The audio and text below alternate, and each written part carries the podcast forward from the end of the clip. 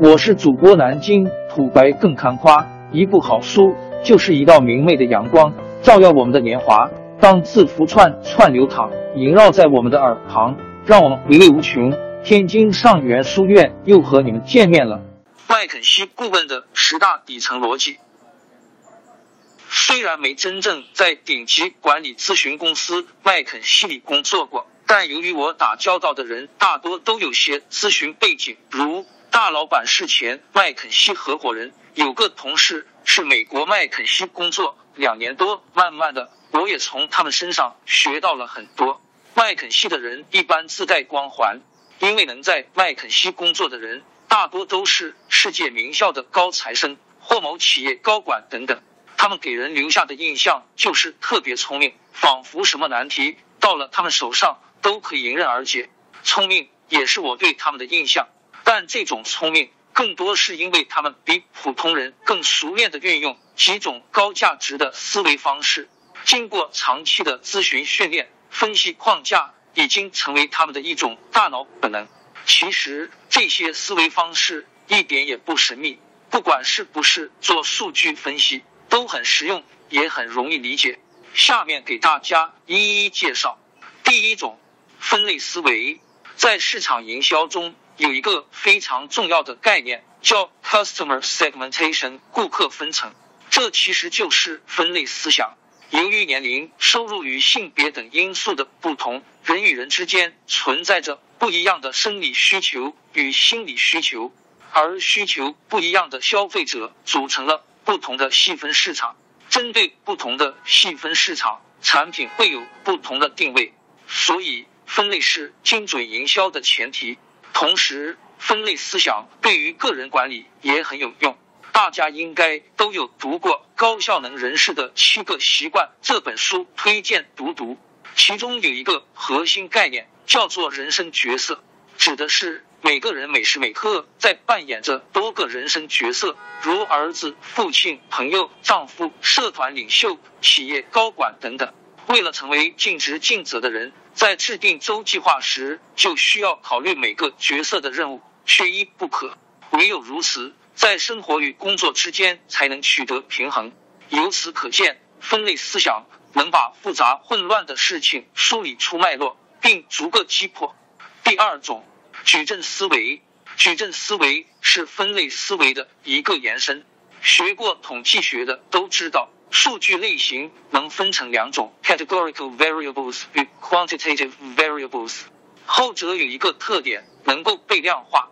当你发现存在两个可量化的关键维度时，不妨分别设成 X 轴与 Y 轴。作为集团战略部门，每天面对的任务有很多，但哪个才是值得我们花时间去解决的呢？这个问题就显得非常迫在眉睫了。但是不怕，因为有矩阵思维。首先，我们对每个项目的可行性与商业价值进行一次评分，然后。把这两个维度分别设为 X 轴和 Y 轴，最好所有项目就会自动的分布在了四个象限之中。显而易见，你的重点就应该放在第一象限的项目中，尤其是颜色最深的右上方的那个项目，因为它的可行性最高，同时商业价值最大。除了个人管理，还可以用来做市场分析，其中最著名的莫过于。波士顿管理咨询的产品矩阵模型了，BCG Matrix，这不就是一个矩阵思维的体现吗？道理一毛一样的。所以，当你发现存在两个可量化的关键指标时，就可以试试做成一个矩阵，说不定你会有意外新发现哦。第三种漏斗思维，最近国内很流行一个来自硅谷的名词，叫增长黑客。这群人混迹各大互联网公司，是一个由来自产品、技术、设计等不同部门的人所组成的神秘兮兮的战略部门。有一本书把增长黑客讲得很透彻，推荐大家读读的。他们的主要任务就是帮助公司业绩成倍的增长。在一些公司里，增长黑客是直接汇报给 CEO 的，可见他们的价值是非常巨大的。但他们是怎么去实现这个高价值的呢？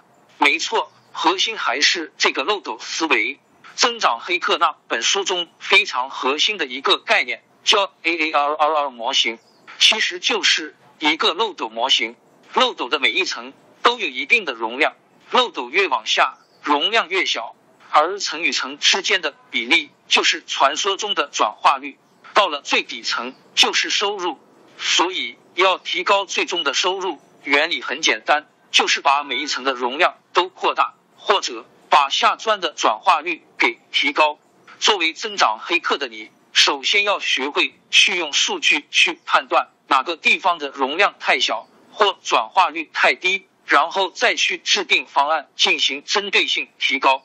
第四种相关思维，几年前大数据一下子火了，这要归功于一本无比畅销的通俗读物《大数据时代》。书中提出了几个当时挺新颖的观点，其中有一个说大数据关注的不是因果关系，而是相关关系。这个表述虽然不准确。但至少反映了相关性是很重要的，尤其在数据种类与数理都非常丰富的情况下，我们在媒体里常常看到这样的报道：百分之多少的人会更倾向于做某件事？举个例子，有专家发现，在经济低迷的时候，百分之八十九的女性更倾向于买口红。结合数据的相关思维。够帮助我们找出事物之间隐性关系。虽然事物有千千万万，但事物之间的相关关系常见的也不外乎这四种。图片来源：猫爷。A 正相关，X 数量越多，Y 数量越多；B 负相关，X 数量越多，Y 数量越少；C 不相关，X 数量与 Y 数量无关；D 非线性相关，某一范围内。x 数量越多，y 数量越多，超过某一个拐点后，x 数量越多，y 数量越少。相关思维简单易懂，在商业中的用处很广泛。打比方，现在你是你们公司的市场部经理，为了提高明年的销售业绩，你最近进行一次分析，哪个媒体广告需要减少投资，哪个媒体广告需要增加投资。关于预算分配的问题。永远都让市场不投的人头疼。这种决策在过去是，现在很多时候也是老板们拍脑袋想出来的。那有没有更加科学一点的办法呢？试试用相关思维来翻译这个问题，那就是销售额与哪个媒体广告的投放量存在正相关呢？这个问题一下子就具体很多了，因为 X 与 Y 都是可以被很好量化的指标。只需要把过去几个月甚至几年的数据拉出来，Excel 一算就可以知道了。图片来源网络。假设将横坐标的看作是产品销量，口红、粉底液、气垫、防晒霜等等；纵坐标看成是媒体投放渠道金额，微信、微博、爱奇艺、杂志等等。那么它们的两两之间的相关系数就会形成一张系数表。蓝色表示两者相关关系比较强，红色表示比较弱。那么哪个产品更应该加大哪个投放渠道的投放量，就一目了然了。当然，这只是一个打比方，一个严谨的投资决策肯定不能仅靠看一个维度或一张表就能解决的。但它给出了一个很不错的视角。当你手头上拥有很多数据时，不妨来一次这样的数据探索。Data Explorer 说不定会有什么新奇发现哦。第五种决策树思维，决策树 Decision Tree，相信这个概念对于所有学过机器学习的人都并不陌生，因为这是一种入门级的算法。几乎每个初学者第一个接触的机器学习算法都是决策树，它很实用，也特别好理解，因为它跟人的思维过程很像。它既可以当做一个体系化的分类思维，也可以当做一个流程图，甚至是一个检查清单来使用。但不管你怎么用，决策树的框架都是不变的。从顶端一点开始，它一层一层往下展开，每一层都有若干个支点，而每个支点会分解成多条支线，就像下图一样。图片来源网络，那它究竟怎么用呢？让我来举个简单的例子。假如有一天你去参加《非诚勿扰》的相亲大会，由于你读过猫爷这篇文章，所以你打算在相亲节目中使用决策树。你的决策树长这样。图片来源：猫爷。如果对方年龄太大，你立马可以排除，在年龄合适的人里，你再看他长得怎么样，颜值爆表，每天看着他的脸都可以不用吃饭的，那就别问下去了，马上就在一起。如果长得还行，那就继续看看他的收入，以此类推。由于决策树越接近顶端的因素重要性越高，所以你对相亲对象的要求按重要性来排序，就是年龄、颜值、收入、性格。当然，这只是一个半开玩笑的举例，以便你理解。决策树在商业环境中的用途也是相关广泛的。我随便给你举几个例子。如果你现在是银行的信用卡主管，你会给一个申请者多少信用卡额度呢？这本身就是一个决策树模型能解决的问题。你要做的就是找出决策树中重要的支点与支线，譬如是否高学历，是否高收入，是否在五百强，是否有负债，是否已婚，是否有房产等等。当一个申请者落在好的分支里，那就获得高额度。落在差的分支里，就得到低额度。最近我给集团做了一个精准媒体投放的建模项目，说白了就是这个思想。为了找出市场中高价值的潜在消费者，并对他们投放广告，我们用决策树等模型去提高媒体投放的转化率，效果相当理想，比传统投放的 ROI 要提高了好几倍。后来这个建模项目由于获得了认可。于是拿到了明年上千万的投放预算。第六种闭环思维，闭环不是指封闭，而是指循环。在商业界最著名的闭环，应该当然是代名环，又叫 PDCA 循环。图片来源网络。PDCA 循环的起源要追溯到二十世纪二十年代，有一位叫沃特的统计学家所发明，由代名所改良与普及的。最终演变成了科学管理的一个非常重要的工具，帮助企业或组织持续性的改进质量，被广泛应用于新产品开发、供应商管理、人力资源管理以及各种项目管理之中，就是最基础的。哪怕一个从不动脑子的人，他也知道去做，就像富士康里的车间工人一样。聪明一点的人，他就会做 plan，在行动之前。先分析目标是什么，用什么方式去实现最有效率，识别潜在的问题、障碍与风险等等。能做好这一步的人，已经超过了百分之八十的朋友了。还有没有更聪明的人呢？有，那就是会做 check 的人。他们会去追踪与评估自己的行动是否已经达到了目标，有哪些差距，有哪些改进空间。他们有总结与反思的习惯。阶段性就会复盘一次，可能是每天，可能是每周，也可能是每个月，总结出成功的经验与失败的教训。如此勤奋思考的人，已经超过了百分之九十五的朋友。那么还有没有更加聪明的人呢？还真的有，那就是会做好 action 的人。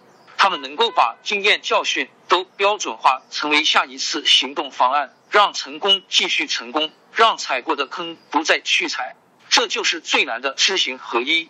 这个闭环思维为什么重要？因为它指明了一条螺旋式上升的发展途径。图片来源网络。这个思想理解并不难，但在生活与工作中用起来是不容易的。PDCA 思想在日本十分受欢迎，研究也很多，推荐去看看这本日本人写的书。第七种逻辑链思维，逻辑链。是一个大杀器。一，在开始讲解这部分之前，容我有点骄傲的说几句题外话。请问有多少读者是有出国留学的打算呢？你们应该知道，如果去国外的商学院读研究生或者 MBA，那么一定会经历一场考试，它的名字叫 GMAT。GMAT 很难，公认的难，全世界都觉得它很难。但说实话。我觉得它不难，至少没想象中那么难。当说一下当时我备考的情景：从零基础开始，自学两个月，换库首日裸考出七百分，七百分是什么概念呢？七百分就是分水岭，能考出七百分的人才有申请全球顶尖商学院的资格。GMAT 的全球平均分是五百五十八分，考过七百分，意味着你的成绩打败了全世界百分之九十的考生，当然也包括了母语为英语的英美考生。为什么？我能够这么短时间内考出高分，完全不是因为英语水平有多好，恰好相反，我英语特别差，雅思只能勉强拿六点五。那因为什么呢？说起来很简单，因为我在复习过程中有个重大发现：GMAT 这门考试的本质就是逻辑，逻辑不仅仅是 GMAT 的本质，也是很多商业项目与社会现象的本质。唯有抓住了这条命脉，才容易最快的时间达到最好的效果。二，很遗憾的是，我们从小所接受的教育其实一直缺乏对逻辑链进行系统性训练。所以在讲逻辑链之前，先让我们回顾两个逻辑概念：归纳与演绎。因为并不是很多人都理解他们的意思。图片来源：猫爷。下面举个生活场景来帮助你理解。假设你看到。猫爷在床上看书，在车站看书，甚至在厕所也在看书。那么你可能会得出结论：猫爷可能是一个爱看书的人，在哪里都会在看书。如此这般，从个别事件得出一个具有普遍性意义的结论，这过程叫归纳推理。再假设你有天晚上打算跟猫爷去西餐厅约会，但已经听朋友说过了，这人老爱迟到。所以你在约会前就开始猜测，这一次猫爷大概率也会迟到。如此这般，从原来的结论推广到某个别事件的过程，叫做演绎推理。归纳与演绎是两个互相联系的好朋友。归纳特殊性是因，一般性是果；演绎一般性是因，特殊性是果。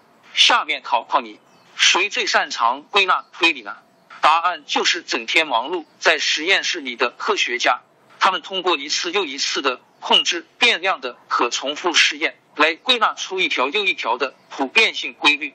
再考考你，谁最精通演绎推理呢？没错，就是大名鼎鼎的福尔摩斯私家侦探了。他能够经常通过许多蛛丝马迹来演绎反推出事情的来龙去脉。三，下面要讲到的逻辑链。其实是演绎推理中的其中一种最简单的，或者说最经典的逻辑链，应该就是亚里士多德的三段论：大前提至小前提至结论。用我自己的话来翻译，三段论可以变成更简洁的一种表达式。图片来源：猫爷原创。这就是我理解中逻辑链的极简形态。假设因果。四，逻辑链有什么用处呢？我认为至少有三个：第一，提高信息获取的质量。在朋友圈里的文章，除了新闻资讯类的不说，剩下大多数都是发表观点类的论述文。从房地产分析到国际局势判断，从社会热点到电影影评，内容方方面面。但本质上看，都逃不出逻辑链。有逻辑链思维的读者，他一边阅读文章，就会一边审慎的自问。这篇文章的结论是什么？果作者是如何得出这个结论的？他有哪些证据支持？因作者做出这个推理隐含了哪些必要的前提？假设你很可能会发现一个事实：大多文章都只是一味的给出结论，并没有同时给出明确充分的理由或证据。或者假设是有错误的，粗心的读者可能就会囫囵吞枣的。接受了这类文章中那些经不起推敲的结论，这就是读死书的问题根源。第二，提高思考的深度。通常你会觉得什么样的人说话特别有深度呢？是不是那种他一说话，你就会有种茅塞顿开的感慨，甚至忍不住发出啊哈的惊叹？他们是怎么做到这种说话境界的呢？答案非常简单，只是因为他们的逻辑链很长。比普通人都要长，他们很擅长拓宽自己的逻辑链长度，最终可能已经形成一种思维习惯了。逻辑链有两端，分别是因和果。所以逻辑链有两个方向，可以在因或果这两个方向上进行拓展。一连问三个为什么。假设你明天回到公司，你向老板做工作汇报，说：“老板，这个季度的总销售业绩环比下降了。”老板坐在电脑后，头也没抬，问你为什么？你支支吾吾答不出，于是跑回去看数据表，然后又跑回来跟老板说：“老板，虽然老客的销售额在略微上升。”但是新客的销售额最近半年一直在下跌。老板皱了皱眉，但还是没望你一眼，继续问为什么新客在下跌。你挠挠头，又跑回去工位，翻出过去半年的资料。过了半天，你又跑回去找老板，说：“老板，最近半年我们在市场推广上的重心从视频广告转换到了社交媒体上了，而社交媒体中的用户。”好像对我们的产品不感兴趣，使得新客人数下降了很多。你老板开始有点微笑，饶有兴趣的抬起头问：“为什么他们对我们的产品不感兴趣呢？”这时候你早有准备，把用户画像和产品定位等等材料都拿出来，给出了一个完整的答案。你的老板满意的点了点头，说：“很好，你总算摸到了问题根源了。”这只是一个方便你理解的小故事，实际上你完全可以不需要老板的反复提醒，而是通过多次自问为什么来拓宽逻辑链的前端，直达问题的根源。你的逻辑链将会变成这样：图片来源猫爷原创，二连问三个所以呢。除此以外，你还可以通过不停自问所以呢来拓宽逻辑链的后端。会下棋的人，他们常常每下一步棋，就会事先想好接下来几步该怎么走。人生如棋，我们也该多想想未来的路怎么走。想当年，马云年轻时访问美国，亲眼目睹了互联网技术的兴起，当时他心里肯定会问：所以呢？然后自答：互联网技术就是未来。所以呢，中国也将拥有像美国一样厉害的互联网公司。所以呢？我回国后要顺应大势，创办中国的互联网公司。马云的人生战略与企业战略就是随着几个所以呢，慢慢的构建起来了。企业家、政治家他们的逻辑链是长这样的。图片来源：猫爷原创。总结一下，通过拓展逻辑链的前端，探究原因，有助于理解问题根源；通过拓展逻辑链的后端，思考结果。有助于提出行动方案。逻辑链的长度决定了一个人的思维深度，一个人的思维深度也决定了他的人生高度。第八种，时间序列思维。时间序列其实也是机器学习算法的一种，所以可以讲得很浅显，也可以讲得很艰深，但实在没必要把它想得太复杂。一切从世界是四维的讲起。长期生活在三维空间里。容易忽视了第四个维度的存在——时间。正如哲学家所说的，人不可能两次踏进同一条河流。时间在流逝，三维里的一切也都在随着时间在变化。没有东西能逃得过变化。说的装逼点，变化是唯一的不变。时间序列思维的本质，就是站在时间之上，俯视万事万物的变化，洞察其中不变的规律。一般的。提及时间序列，就离不开提及三种重要的现象特点：趋势、季节性、周期性。特性一：趋势。趋势是个非常时髦的词。去年逻辑思维在跨年大会上就带红了“小趋势”一词，最近又有本书叫《大趋势》，卖的很畅销。有时候，越多人提起的词，却越少人理解它的含义。趋势是什么意思呢？很简单，趋势就是指一个事物长期保持的一种走势，这种走势是单调递增或单调递减的。这里特别强调两个关键词：长期与单调。为更好的理解这两个概念，我们一起来想象自己成了一名股票交易员，日常工作就是在股票交易市场中通过低买高卖来套利赚钱。假如你今天上班，一如既往的打开交易软件，不幸的是，你发现自己重仓买入的股票是如此的画面。图片来源：猫爷战略，IP 下划线 Strategy。你的心咯噔了一下，想完了，价格在不停下跌，得赶紧卖出止损啊！正当你焦头烂额的一顿操作，旁边跟你一样重仓买入这只股票的同事却一脸气定神闲。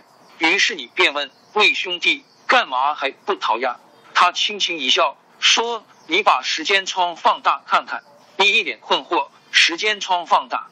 他再解释了一遍：“你把股票价格的时间。”维度从一天放大到最近半年看看，于是你照做了，结果发现是这种图。图片来源：猫爷战略，IP 下划线 Strategy。啊，你一脸惊喜，刚刚以为的大跌，原来不过是上涨过程中的正常回调罢了。你决定不单单不撤资，反而还加了筹码来抄底，尽管站在了一个相同的价位。但你前后的感受和决策是迥乎不同的，甚至可能是截然相反。为什么呢？原因很简单，唯有在时间维度放大之后，你才能看到一张更接近事实本来面貌的全景图。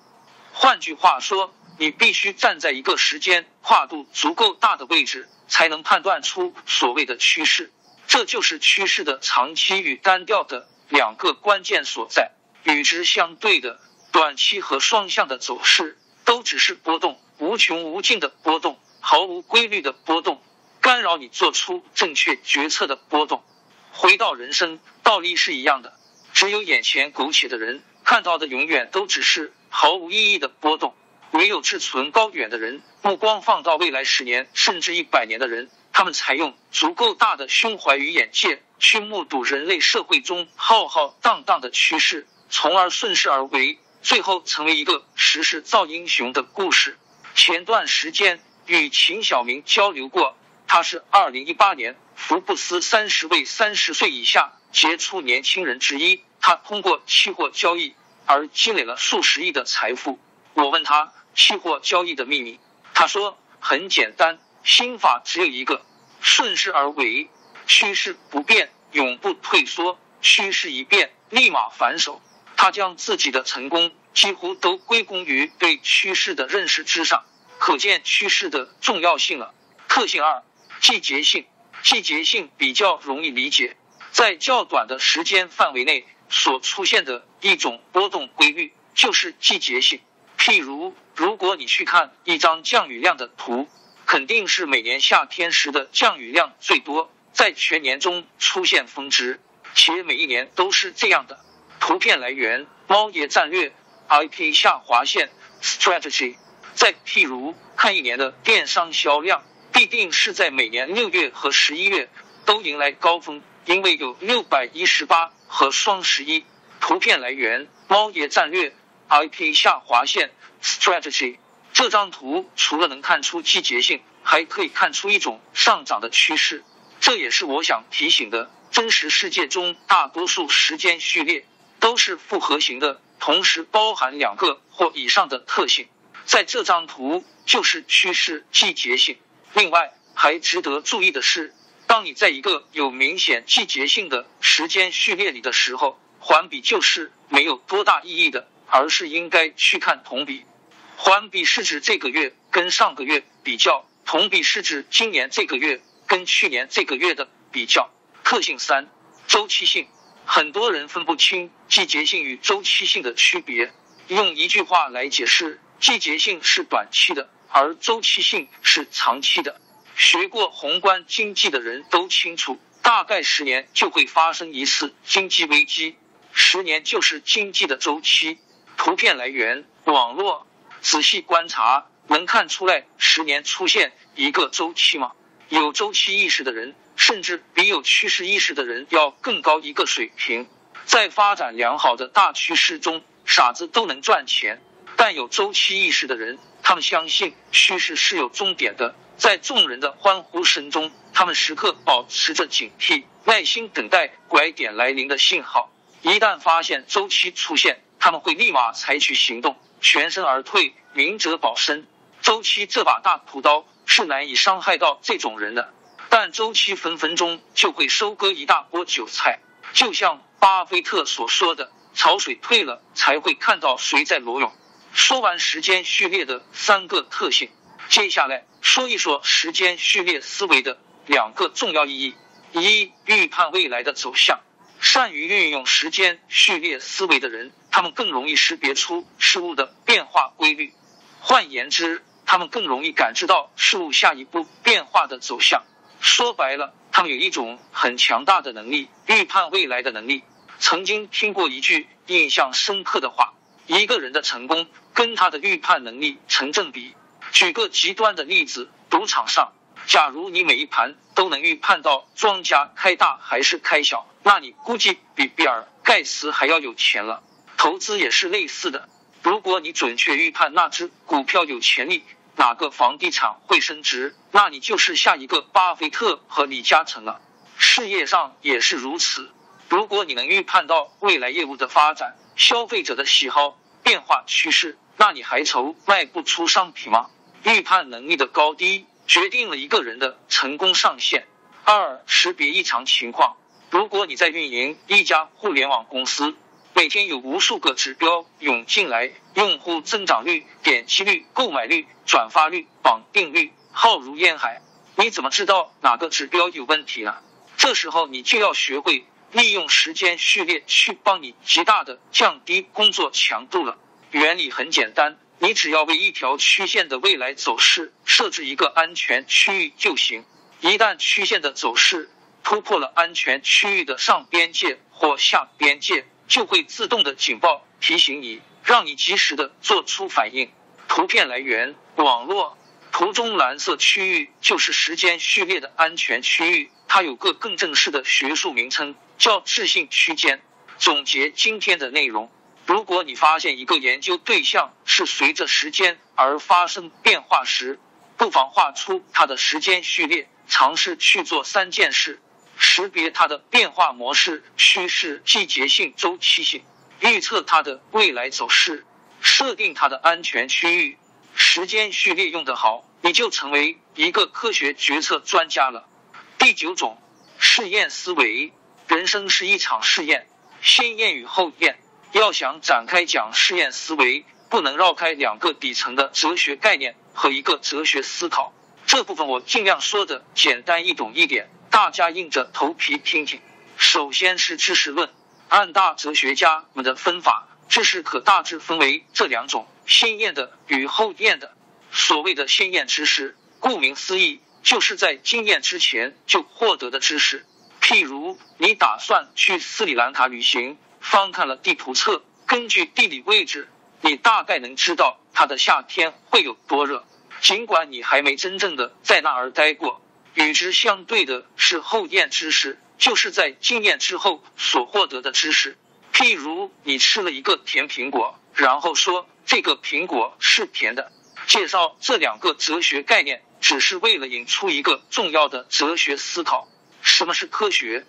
别说你了，整天在实验室里做科学实验的科学家，可能也一时回答不上来。但所幸的是，有一位哲学家。给出了一个很令人信服的回答：科学的核心就是它有可证伪性。说出这句话的人名字叫波普尔，以后有机会再介绍他。证伪性就是能够被证明是错误的。如果你说猫也比吴亦凡高，这句话是可以被证伪的，因为只需要把猫爷的身高和吴亦凡的身高拿出来做个对比就行了。但如果你说猫爷比上辈子高，这就不可被证伪了，因为你根本不知道我上辈子是多高。是否可被证伪，就是成为科学的一种重要依据。简单说，科学真理就是可被证伪但未被证伪的知识。很多时候，证伪是需要试验的过程，而试验后所得到的发现就成了后验知识。A/B test 在互联网公司有一个众所周知的概念叫 A/B test。这不是个什么高深的概念，我打个比方你就秒懂了。你开了一家水果店，但不知道卖什么水果比较好，于是你决定采取 A/B test 的方法去寻找答案。单数日卖红苹果，双数日卖青苹果。一个月之后，你再对比下红苹果和青苹果的销量，发现大家都喜欢买红苹果，不喜欢买青苹果。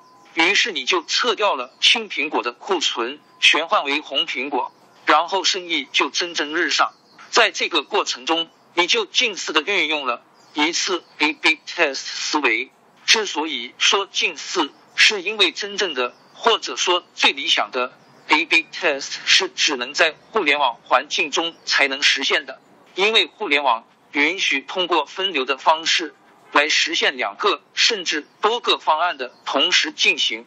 众多手机用户会被分配到不同的待定方案中，然后通过用户行为或者用户反馈来检验哪个方案是最成功或最受欢迎的。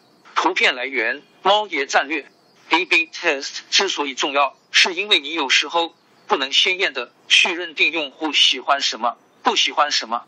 别说产品经理不知道了。有时候连用户自己也说不清自己究竟喜欢什么或不喜欢什么。很多消费行为或决策都是无意识中几毫秒钟就产生好了。最好的办法就是以结果为导向，让用户用脚来投票。A/B test 可以用来做什么呢？第一层可以用来优化 UI 设计。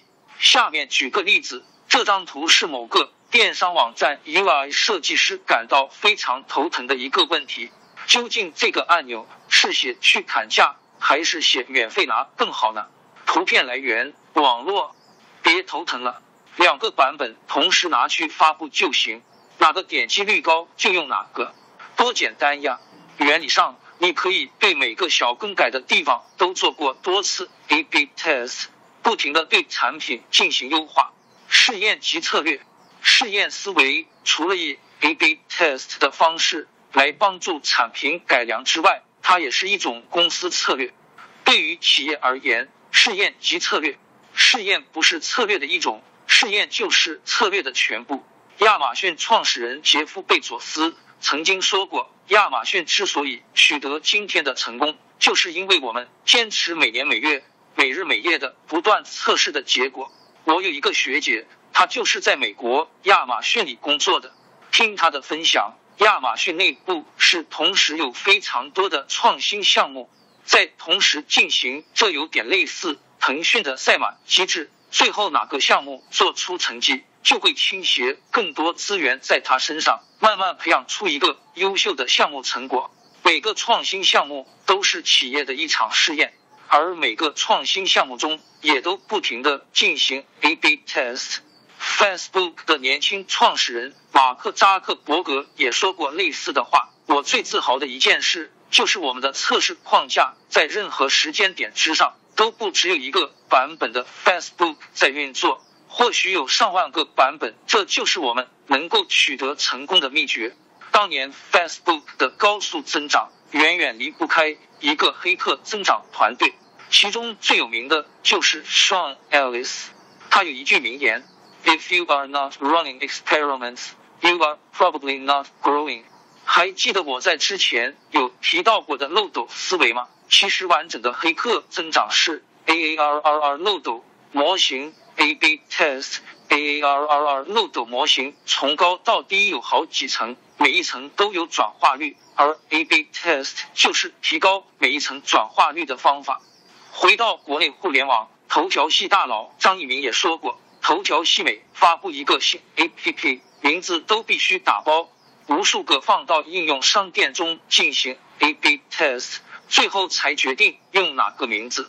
哪怕你有百分之九十九点九的把握，认为手上的是最好的一个名字，那测一下又有什么关系呢？甚至早在互联网诞生以前，广告界的教父人物大卫奥格威也曾经说过：“Never stop testing。” And your advertising will never stop improving。一万次试验，抛开产品优化与企业战略，试验精神对普通人的生活而言有什么意义呢？展开这一节之前，容我先吐槽下一万小时理论。大多数人对这个理论或多或少也有所耳闻。作者在《异类》这本书里指出，一个人要从平凡变成超凡，一万小时的努力训练是必要条件。事实上，这个结论下的过于轻率，很容易就被人证伪。猫也认为，真正值得推荐的是另一本书，叫《刻意练习》。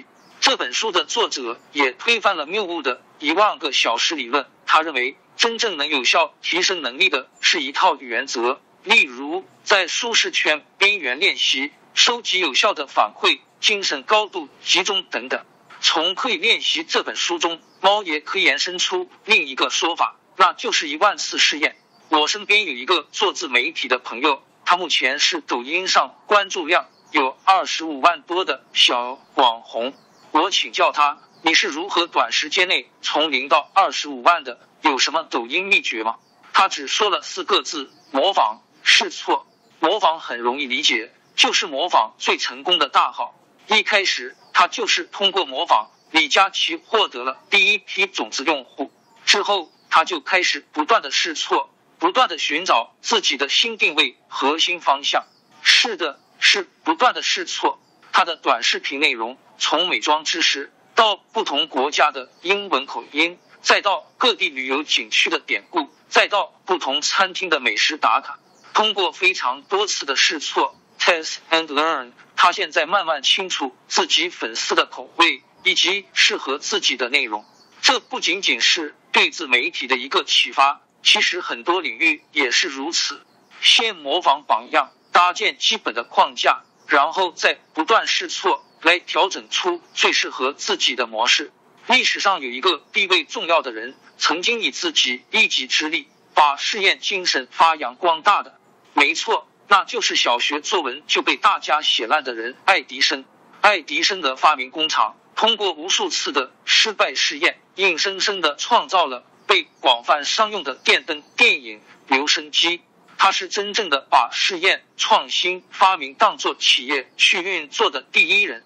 特别喜欢，也特别钦佩的是他一句话：“我没有失败，我只是发现了一万种不成功的办法。”这句话是试验精神的最好角注。第十种，数字化思维。之所以把这个思维放在最后来讲，并不是因为它不重要，恰好相反，正是因为它太重要了。所以我不得不拿它来作为压轴收尾。数字化是一个化平凡为神奇的工具。